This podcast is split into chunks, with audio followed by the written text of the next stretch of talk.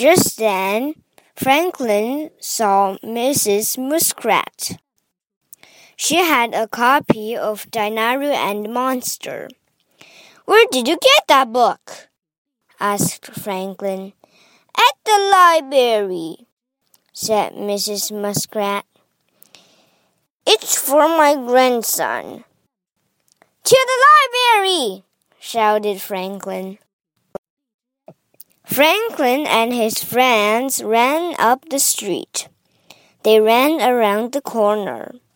They ran down the next street. They ran and ran until they got to the library. Sorry, said Mrs. Goose.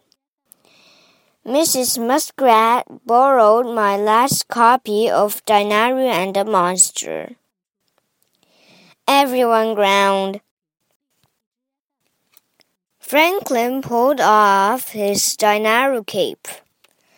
I'm going home, he said. Me too, said everyone else. When Franklin got home, his granny was there.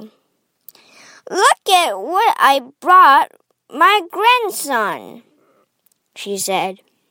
She held up Dinaru and the monster. Wow, said Franklin. Thank you, Granny. Franklin put on his Dinaru cape. He opened his book and read page one. The phone rang. It was Bear. Do you want to play? asked Bear. No, said Franklin. My granny gave me Dinaru and the monster. Wow, said Bear. Can I read it after you? Yes, said Franklin. He sat down and read page two. There was a knock at the door. All of Franklin's friends were outside. Are you finished, Dinaru and the monster yet? Asked Fox. Can I have it now? asked Bear. What's taking you so long? asked Beaver.